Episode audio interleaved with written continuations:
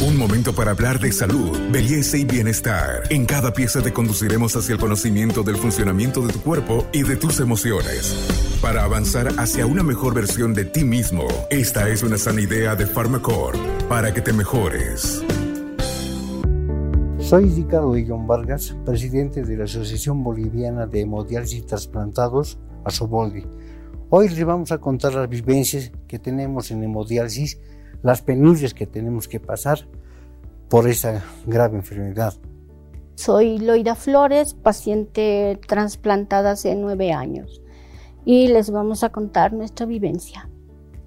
¿Cómo están? Soy Carmen Melgar, periodista en temas de salud. Hoy en este podcast vamos a tener una vivencia distinta. En este mes de la salud renal siempre hemos hablado de la importancia de cuidar los riñones con los médicos, los especialistas, tomar agua, eh, tener eh, además eh, esa, esa consulta oportuna y temprana.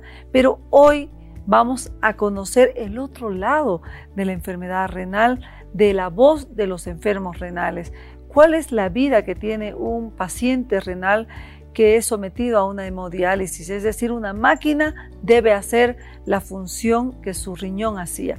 Y también vamos a escuchar el testimonio de una paciente trasplantada que ha aprendido a vivir con la enfermedad renal y a tener los cuidados que debe tener un paciente o una paciente que ha recibido de donación un riñón. Así que sean bienvenidos a este podcast y pongan mucha atención porque lo que va a escuchar hoy quizás no lo escuchó antes y es muy importante que usted lo sepa. Por supuesto, empezamos con usted como presidente. ¿Cuál es eh, la necesidad que tenemos y qué es lo que debemos comunicar en este mes en el que hablamos tanto de la salud renal? Bueno, primeramente agradecer al programa por la invitación y indicarles a todos los ciudadanos, a todos los compañeros que tienen que cuidarse muchísimo. Primeramente, la, al llegar a esta a, ese, a la diálisis, por ejemplo, lo que yo estoy, es que, por ejemplo, tenemos que cuidarnos bien de, de la presión alta y de la diabetes. Los dos van juntitos para quemar los nuestros riñón. Tenemos que cuidar, hacer evitarnos de comer comida chatarra, de comer salado y de tomar mucha, mucho refresco con gas. Y precisamente es este uno de los abordajes más importantes en este mes de la salud renal, el cómo sobrellevar la enfermedad renal cuando uno está en este proceso de la hemodiálisis, pero también cuando ha sido sometido a un trasplante renal. Porque a veces creemos nosotros que ya vino el, trasplante y volvemos a tener una vida en la que no tenemos cuidados. ¿Usted nos puede hablar sobre cuáles son los pasos que se, debe seguir, por ejemplo, cuando un paciente es trasplantado? Tiene que tener mucho cuidado porque eh, a veces el, trasplante tiene que tener un 97% de compatibilidad porque a veces el cuerpo lo rechaza. Y para eso, por ejemplo, tiene que tener, eh, es más riguroso el tratamiento. cada, cada caso es un, tema diferente, no ningún caso es parecido. No, no, todo, todo es caso diferente. Diferente, Solamente que indicarles que, por ejemplo, en, el, en el tratamiento, por ejemplo, de trasplantado, tienen que tomar varias pastillas. Las pastillas que son muy caritas que toman los trasplantados. En cambio, así los, los eh, que hacemos hemodiálisis no es tanto así eh, más bien quiero mm, este, darle la palabra sobre alguna para... Ya que nos cuente su vivencia, ¿no? Por favor. Buen día. Muchas gracias por, el, por la invitación.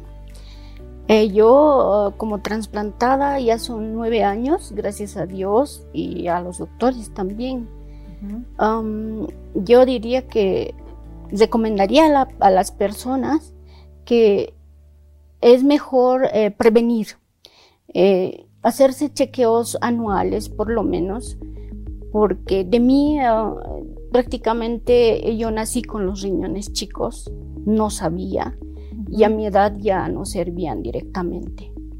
Solo empecé con dolores de cabeza y luego fui al médico y ya me derivaron a, nefrología. Entonces, eh, luego eh, entré a cuidados rigurosos de alimentación, médicos y todo. ¿Para qué? Para retrasar la hemodiálisis, que es muy tediosa eh, y dolorosa también.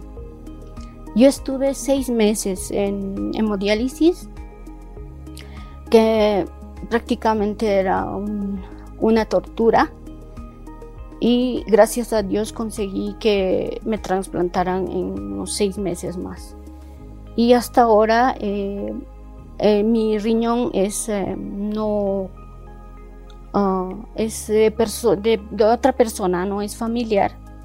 Y tengo ya como tres plasmaféresis. ¿Por qué?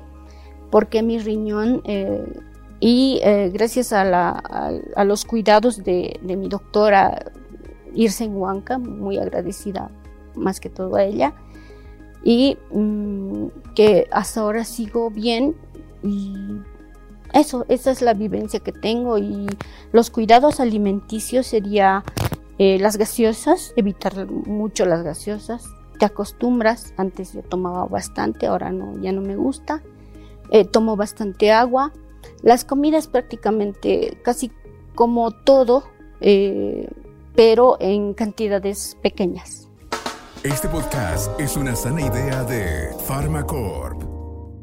Loida, qué linda estas palabras, estas recomendaciones para que la gente en este mes de la salud renal tome conciencia de las necesidades de tomar eh, medidas en su alimentación y en su salud.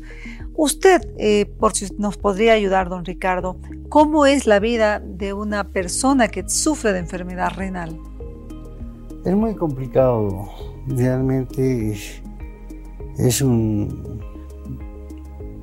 Realmente yo le digo que estar cuatro horas eh, en un sillón haciendo diálisis es muy cansador. Le sacan todo, uno sale débil, sale prácticamente un poco mal, descompensado, es la palabra, descompensado. Aparte de que uno es enfermo renal, ya eh, la familia juega un papel muy importante acá. Hay muchas familias, muchos enfermos renales hermanos que sus familias no lo toleran. Los ven un momento, un momento, unos años, se aburren con la enfermedad y lo van dejando solo al, al paciente.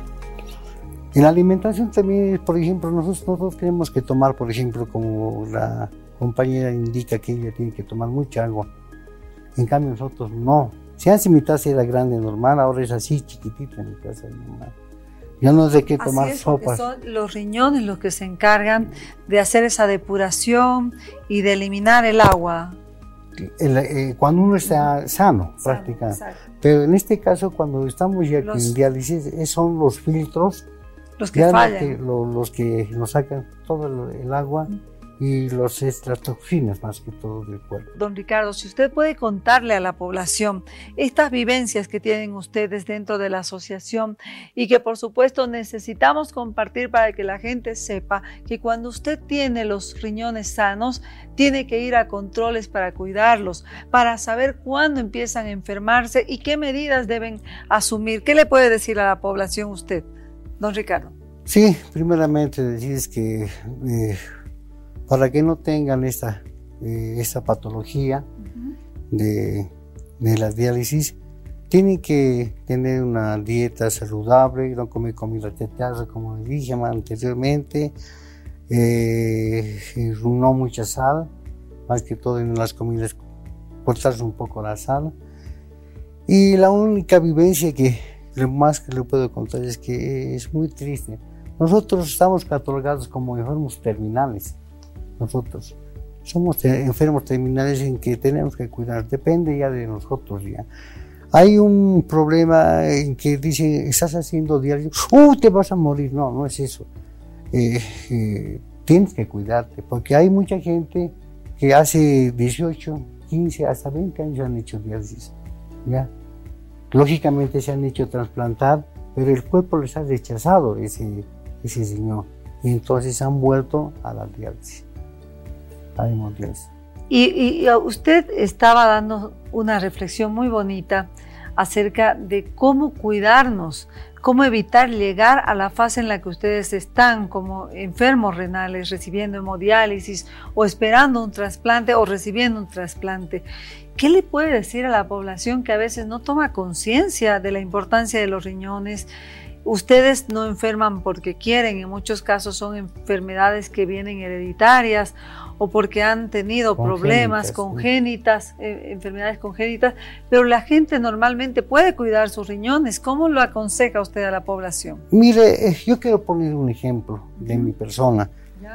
A mí me, yo tenía antes que entre a, este, a esta patología de, de tener esta enfermedad, yo tenía como este diabetes, ¿ya? Y bueno, sigo teniendo, ¿no? Y tenía la presión alta. Yo cuando estaba consultando con los médicos, y, a mí no me gustaba tomar las pastillas. Yo lo botaba. Y ahí ha sido mi error, mi gran error de no haber eh, cumplido con el, tratamiento. el tratamiento que me ha dado el doctor. Entonces de ahí se me ha empezado a ese sería más crónico, más crónico y ahí he llegado a esto. Indicar a la gente que por favor que eh, por favor haga sus exámenes eh, periódicamente, ¿ya? hacer su tomografía o ecografía de los riñones, cómo están, todo eso, eh, hacer como se llama examen de sangre también, para que ver en qué estado están los riñones, cómo están funcionando. Qué importante escuchar estas sabias palabras de personas que están muy cerca de las experiencias de otros pacientes, pero que también son pacientes con enfermedad renal. ¿Qué le dice usted, por favor, a la población después de un trasplante? Imagínense de riñón que afortunadamente usted es victoriosa, ha salido adelante, pero ha tenido que pasar momentos muy tristes para llegar a donde está ahora en una situación ya de control de la enfermedad renal. Eh, yo a la gente prácticamente les recomendaría que más que todo cuiden la alimentación, eh, no seamos, hagamos ejercicio, caminatas eh, y tomar mucho líquido, porque entrar a la hemodiálisis es, eh, es muy, muy triste. Aparte que mm, sales mal, a mí me hacía tanto daño que los calambres, eh, y dolores de cabeza, vómitos, no solo en la casa después de la hemodiálisis, sino en el momento de la diálisis, eh, te llegan muchos dolores, o te sube o te baja la presión. Entonces es muy triste y gracias a Dios yo y alcancé a, a conseguir un riñón nuevo Ahora lo cuido. donante en su caso? Eh, eh, donante no conocido. Entonces no es de la familia. Eh, tuve que peregrinar, me ayudaron mis amigos y doy gracias hace tantos años que me ayudaron en los momentos más difíciles que yo pasaba. me ayudaron la familia, los amigos, eh, se pusieron en campaña porque no es gratis, no es eh, barato. Y em, entonces eh, los mismos medicamentos a, veces no hay en la caja. Por ejemplo, ahora nosotros ah, sufrimos pues, porque a veces no, no, no hay en, en la caja y tenemos que comprar y nuestros medicamentos son caros. Soy Carmen Melgar, especialista en temas de salud. Gracias por acompañarnos en este podcast Buen Vivir y con nosotros será hasta la próxima. Ya lo saben, nos despedimos con este consejo. Cuidemos nuestros riñones, cuidemos nuestra salud, cuidemos nuestra vida.